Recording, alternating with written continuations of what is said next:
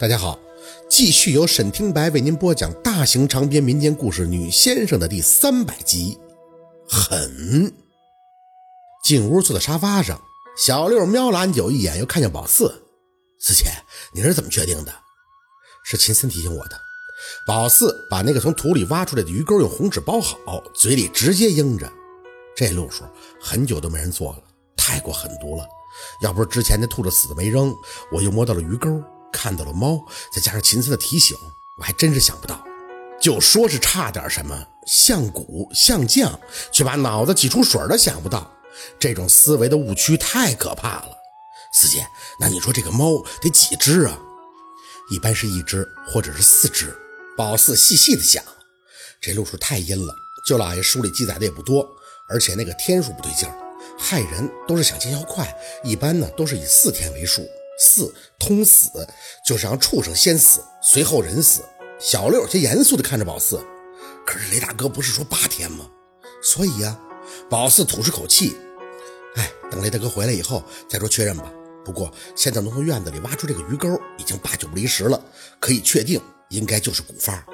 可是我有点不懂。安九望着小六挖出的鱼钩皱眉，你之前也拉我说那个方器是有问题，我们算是来晚的喽。这个雷哥呢，之前也找了别的先生或者是样师，为啥子他们都没发现这个猫气样的问题？这个里边有啥子讲究？就是我说的鱼目混珠啊！宝四很直接的看向安九回答，重点就是我们来到的时机刚刚好，这个兔子正好死到最后一只，而恰巧雷哥又没有扔，这才会让我发现这兔子肚子里的鱼钩。反过来讲吧，我们先忽略这个兔子，院子里埋了这个鱼钩，会让有怨念的猫每隔八天就回来一趟。猫招邪，回来的时候一定会带些脏东西起回来进院子。这也就是雷大哥说的，他媳妇为什么晚上会偶尔看到人影，或者是墙头上有兔子趴着。对呀，这兔子不是要死的吗？怎么会趴在墙头上啊？宝四示意小六先不要说话，耐着性子继续的解释。那个绝对不是兔子，雷大哥的媳妇儿当时看到的就是猫，只不过看到都是影子。那猫的身形呢，和兔子比较像。是他误以为是兔子，所以一到次日，这兔子或者是鸡就会死。而在这个过程中呢，就有些外面的东西会被猫给带进来，也就是脏东西。它们会在院子里或者四周游荡。当雷大哥找来先生或者道士，人家自然一眼就会发现这些被猫带来的脏东西。再加上雷大哥自己，他也觉得房子有问题，所以请来的先生就会帮忙解决自己看到的问题，驱邪镇宅。而这个根儿却没有人去掐。因为雷大哥自己也不知道这个根儿是在鱼钩或者是黑猫上，因此总结起来就是大家的力气都使错了。说了一大通，给宝四自己累得够呛。不过害雷的哥一家人的用意却慢慢的品出来了。他为什么要埋鱼钩呢？就是谨慎，也是障眼。不然要是按老方法，直接在院落的四周角落埋死猫，那怨气一大，很容易被有道行的先生察觉。埋得远了，只留下个钩子，再招来别的脏东西，声东击西，这路子很野呀。四姐，那你的意思，你这劲儿使对了，是因为咱们来的是时候呗？其一吧。宝四沉了口气，还有个重点，就是秦四的提醒，算是让我一下子就通透了。悟性差，经验少，这才是硬伤啊。这个还真不能让人知道。宝四这个小残虎容易吗？说实话吧，这件事儿啊，算是老天爷帮我。宝四看着小六和安九，继续说着：“再晚来个三天，那就很不好弄了。”四姐，那怎么个不好弄法啊？安九白了小六一眼：“瓜娃子还不明白？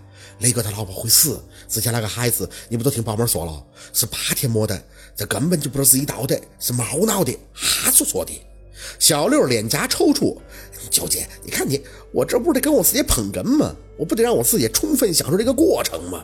你别老一说话就地瓜土豆子的，抱怨了半天，直到吃了安九几个白眼以后，小六才要看向宝四。哎，四姐，你继续，你继续。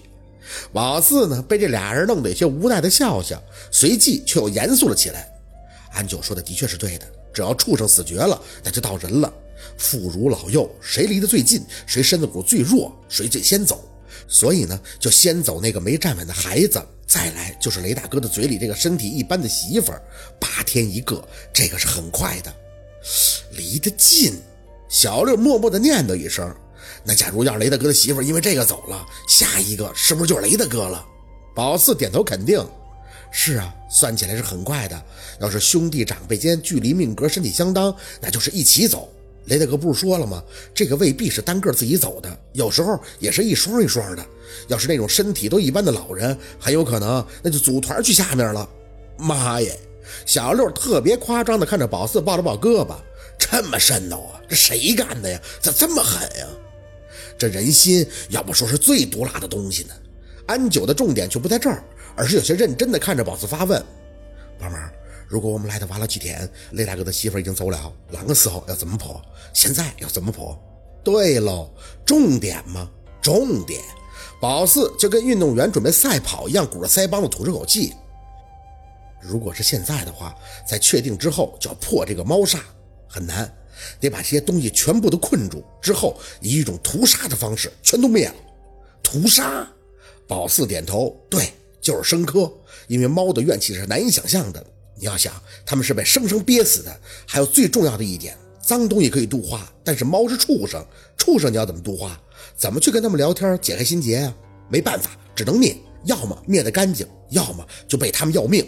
不是你死就是我亡，所以秦深才会说，这要是真是术法，要宝四告诉雷叔难度，去找正统的道士，找黄大师那种能开炼的。生科嘛，是现在很多先生忌讳的。别说死了，伤一下谁乐意呀？四姐，那是不是很危险呀？小六有些纠结。要是那么危险，你我是干啥的？宝四直接打断了小六的顾虑。事儿不接手无所谓，接了就得去干。不然在雷叔那儿丢人是小，那气节呢？你别急呀，我这不还想着上回那俩藏獒给咱们俩撵得够呛吗？宝四冷着脸白了一眼，哪壶不开提哪壶。那真狗和猫的怨气能一样吗？虽然硬论起来是猫怨这种更危险，但咱就是学怎么对付这种东西出身的呀，最起码知道对付的路数。那被狗撵谁学过呀？还不是比跑得快和胆识，这两样宝四全有。宝妹儿。你说的是现在，那要是雷大哥的婆娘已经死了嘞，那啷个破？这就麻烦了。宝四垂下眼，最差的结果就是一直死，死光为止，没得破。安九瞪大眼，怎么赌？说完他就觉得不对。哎，宝妹儿，您不是说只要有路数出来，就一定有法子去破的噻？怎么害人的东西，居然没个路数去破，那就看着人被狼给杀的毛远，搞得家破人亡。有路数去破，但是没人会去做的。宝四清了清语气，抬眼看着安九，淡淡的说着：“之所以说这个道术太毒，就是破解的时候更毒更狠。啷个狠法？”宝四抿了一下嘴唇，看的这个周期是八天，也就是八天走一个。下一个要走的人，那一定是会有预兆的，比如这个人本身就有什么疾病，开始出了隐患，或者呢身体感到一些异常。当你推断出这个人时，要做的就是带他到埋到猫的地方，在他本该要走的那晚，当着埋猫的位置，用刀生生的割开他的肚子，惨叫声越大越好。然后找两个属虎的壮年男人，架着这个人的胳膊，在埋猫的地界周围走来走去。让这个人身上流出的血把埋猫的土给浇透了，直到这个人被放干了最后一滴血，发出了最后一记惨叫，再把他就地埋在猫的周围，以他为人的怨气终结这场猫怨带来的灾难。话音一落，小六跟安九都发愣的看着宝四，没有发出一丝丝的声音。而且还要清楚一点，这个人是没办法去下面报道投胎的，他的灵魂要生生世世都和猫在一起。直到他们家族那些受诅咒的人一个个都正常的老死，待到猫怨失效，或许他这时才有机会下去。但他自己的怨气呢？他死得这么惨，你能保证他一出来就安稳的上路吗？做出的孽都是祸事。宝四也没急着继续开口。现在万幸的是还没有到那步，否则这事儿是说什么都帮不了他。猫怨之法是由轻到重，越来越凶的。这鱼钩呢，就相当于像畜生去咬，环环相扣，最后人去咬，只要人咬上了，基本上就大局已定，命格由轻到重，逐一而亡，无谁可幸免。看似有解决之法，但这种法子要怎么去用啊？法律和人心都不允许，残忍在前，血腥其次。九姐，你放蛊的时候有这么狠吗？小六莫名的向安九反问。安九缓过神，飞了他一眼。老娘再恨，老娘也不会无缘无故的去杀人。说着还看着那个挖出来的钩子，表情难看的在那念叨：“他娘的仙人板板，这招太阴！这个人是有多恨雷家才会做出这样的事情？”宝四看他们俩这样，这只能出口安慰：“安九、小六，别想太多了，毕竟还没到那步。好在现在呢，还可以弥补。要是雷大哥的媳妇已经走了，这才是最难办的。放心吧，既然咱们来的时机这么好，说明啊，就是有这个机缘的。这事儿我会解决的。应该怎么说？点儿正呗。赶上雷大哥的兔子没扔，又赶上了看到钩子，赶上了秦森的山良鱼给他点透了。不过宝四倒是就他自己的情况，莫名的想起了一句话：“白虎临命，欲溃必破。”这老天爷真是饿不死瞎家巧啊！好，今天的故事就到这里，感谢您的收听。喜欢听白好故事更加精彩，我们明天见。